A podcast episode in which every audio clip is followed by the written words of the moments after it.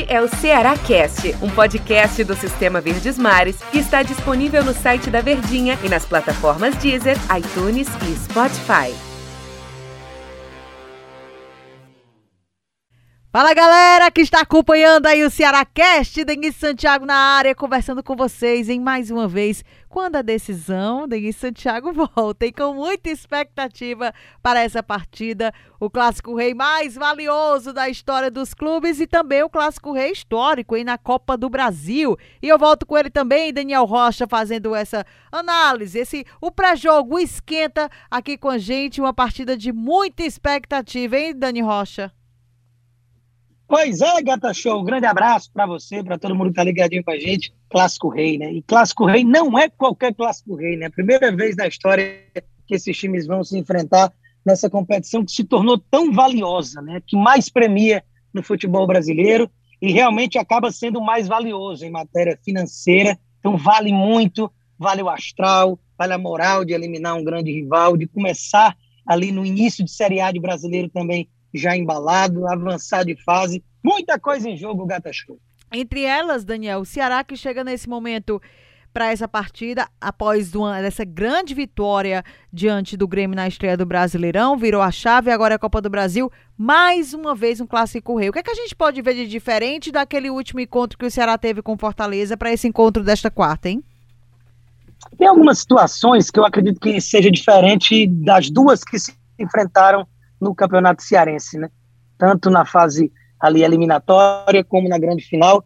Falando especificamente da, final, como você pontuou, era um jogo que o Fortaleza jogava pelo empate, ou seja, isso já direcionava um pouco as ações do jogo. A gente esperaria um Fortaleza mais retraído, o empate lhe servia, com o Ceará tendo a obrigação de avançar e acabar é, marcando pelo menos um gol para poder conseguir o título. Então era um jogo muito ali de xadrez, um jogo com estratégias definidas. E agora a dúvida é exatamente qual será a estratégia de cada um para esses dois jogos, porque não é apenas um jogo, e de volta, esse jogo de logo mais será apenas o primeiro deles, de 180 minutos, e que, que tudo bem que não vai ser decidido nesse primeiro jogo, mas o que acontecer nele pode exatamente acabar ditando o que vai acontecer no segundo, com a final do Cearense que eu mencionei. Então, tenho uma curiosidade até hum. para ver a estratégia dessas equipes adotadas. Fortaleza tem uma possibilidade aí de vir com três zagueiros, ou seja, aí eu acredito que o Ceará poderia encontrar mais dificuldades de furar esse bloqueio. Talvez o Guto esteja trabalhando com essas possibilidades para montar o time do Ceará. Apesar da gente saber que o Ceará ele tem uma, uma definição, digamos assim, do time base, tanto que descansou todo mundo no fim de semana contra o Grêmio para conquistar essa vitória importantíssima em diversos aspectos contra um dos times que, apesar de estar um pouco desfalcado de suas principais peças, é um dos candidatos ao título também do Campeonato Brasileiro, que é o Grêmio de Thiago Nunes. Então isso dá um moral, dá uma elevada no astral de um time que vinha meio cabisbaixo, né? Então eu imagino ver um Ceará bem entusiasmado, apesar da base de time titular não ter muito mistério, se é aquela que realmente o Guto vem utilizando nos últimos jogos. A gente reforça aqui ao torcedor, Dani, que pelo regulamento, o Messias, o zagueiro, ele não pode atuar, né? Porque ele já atuou na competição contra pelo América Mineiro. O Mendonça está suspenso e fica aquela dúvida em relação aos outros atletas, né? O Luiz Otávio, ele no último confronto, a, a assessoria divulgou a situação de alguns atletas, entre eles o Luiz Otávio, que está evoluindo bem após aquela entorse no tornozelo no último jogo ainda com o Fortaleza. Tem o Viseu também tratando de desconforto muscular, o Fabinho que continua, o William Oliveira também, Felipe Silva, que não estava sendo utilizado, mas está no DM, Jael e Lima. Dessas ausências, assim, o que mais preocupa, Dani, a gente pode falar desse sistema defensivo, já que ele não vai poder contar com o Messias por conta do regulamento. Fica essa dúvida aí em relação ao Luiz Otávio? Tanto os desfalques ofensivos como os defensivos fazem falta, né? Até porque o Ceará está querendo dar uma consolidada nesse time principal. Então, seja na frente ou atrás, isso gera dor de cabeça para o Guto. E não é aquela dor de cabeça boa, é aquela ruim mesmo, que ele precisa quebrar a cabeça para encontrar a formação ideal. Porém, eu vejo esses desfalques da zaga com uma preocupação bem maior. Porque você tem uma dupla com Luiz Otávio e Messias é uma coisa, inclusive uma das melhores do Brasil. sem exagero nenhum, pelo que vem apresentando já há algum tempo esses dois zagueiros e casaram muito bem juntos. Aí você não tem o Messias, por conta que já atuou na primeira rodada da Copa do Brasil pelo América Mineiro do Lisca, e aí você tem o Luiz Otávio que não está batido o martelo, que ele está fora. O Del Luiz trouxe até para a gente essas informações no show de bola, de que o, o Luiz poderia estar à disposição. Só que eu acredito que mesmo à disposição, pelo fato do Luiz Otávio não ter jogado as últimas partidas e não ter sido qualquer lesãozinha, hum. eu acho que num retorno natural, visto que ele não estava nem no banco de reservas contra o Grêmio, seria ele começar no banco. Não sei se já iniciaria com o Luiz Otávio.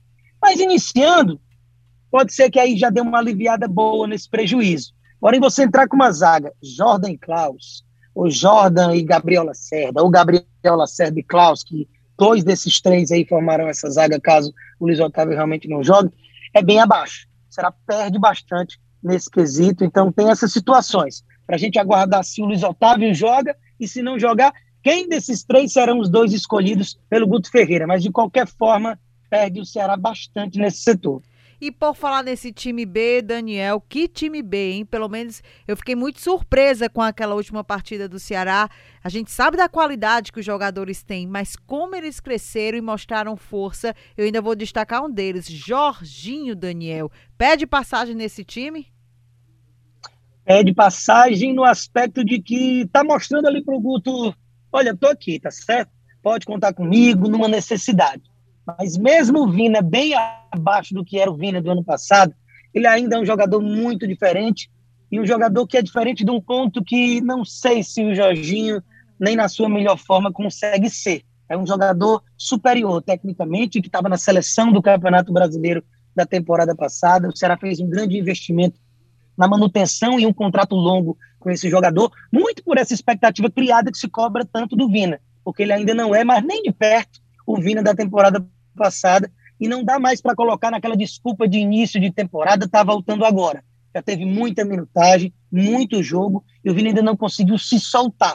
Só que mesmo esse Vina sem estar extremamente solto, ele ainda é bem superior ao Jorginho, que também começou bem discreto, aquém daquele jogador que veio para ser pelo menos uma sombra para o Vina, mas nas últimas partidas está crescendo. E na minha visão foi um cara nesse último jogo no domingo realmente contra a equipe do Grêmio, não só pelo gol importante, por todas as suas participações dentro dos 90 minutos. Então é interessante para o Guto Ferreira, mesmo que a gente não vá dizer que o Jorginho chegue pedindo passagem para ser titular, mas que você possa contar com esse jogador até mesmo no decorrer do jogo, ou no lugar do Vina, ou para jogar ao lado do Vina em alguns minutos, mas para agregar quando estiver em campo terceiro encontro entre Guto Ferreira e Voivoda em menos de um mês, Daniel Rocha.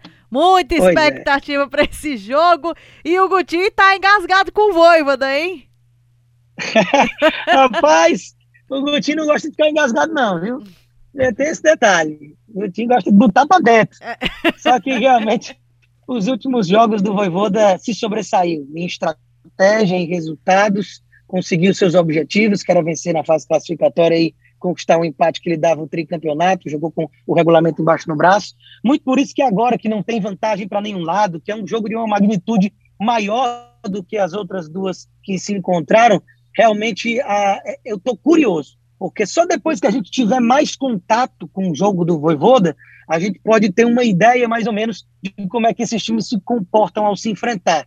Mas tem uma situação que, por exemplo, o, o Guto Ferreira, no, nos outros anos, quando era o Rogério, o técnico do Fortaleza, ele perdeu no primeiro encontro, na verdade, perdeu nos dois jogos né, do nos Campeonato dois, Cearense, estadual, nas duas isso. finais, e, e acabou o Fortaleza sendo campeão estadual na temporada passada. E aí ele entendeu a estratégia do Rogério, jogou diferente nos outros três encontros na semifinal da Copa do Nordeste, em que o Ceará vence com o gol do Klaus e vai para a final e acabou conquistando o título contra o Bahia, e nos dois jogos do Brasileiro do ano passado, turno e retorno. Tudo bem que no segundo turno não era mais o Rogério Ceni, mas de fato é um, um Guto Ferreira que costuma entender e se moldar quando ele capta ali a estratégia do outro treinador. Vamos aguardar para esse jogo de quarta-feira, inclusive dia de aniversário do Ceará, né? Do... Parabéns para o Alvinegro. Dia 2 de junho, aniversário anos. do Ceará, vai ter esse duelo importante, né? 107 anos de muita história, desafios, conquistas e um jogo na Copa do Brasil. Eita, gente, um jogo que vale um dinheirinho, mas um, nada que não esteja na conta do Daniel Rocha hoje. 2 milhões. Ô, oh, rapaz. E... Recebe, Senhor. 2 milhões aceita, e Senhor, aceita. e 700 mil, gente. É o clássico rei mais valioso aí da história. Daniel, essa história desse clássico, desse clássico histórico, aniversário do Ceará, a gente conta onde?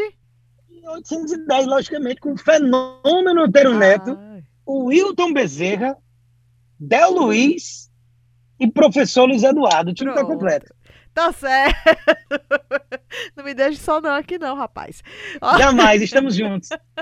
tá certo, gente. Olha, esse foi o Cearacast, essa história desse clássico. Reforço, você acompanha aqui na nossa verdinha M810. Clássico Rei é com a gente e eita, esse clássico promete. Este é o Ceará Cast, um podcast do Sistema Verdes Mares que está disponível no site da Verdinha e nas plataformas Deezer, iTunes e Spotify.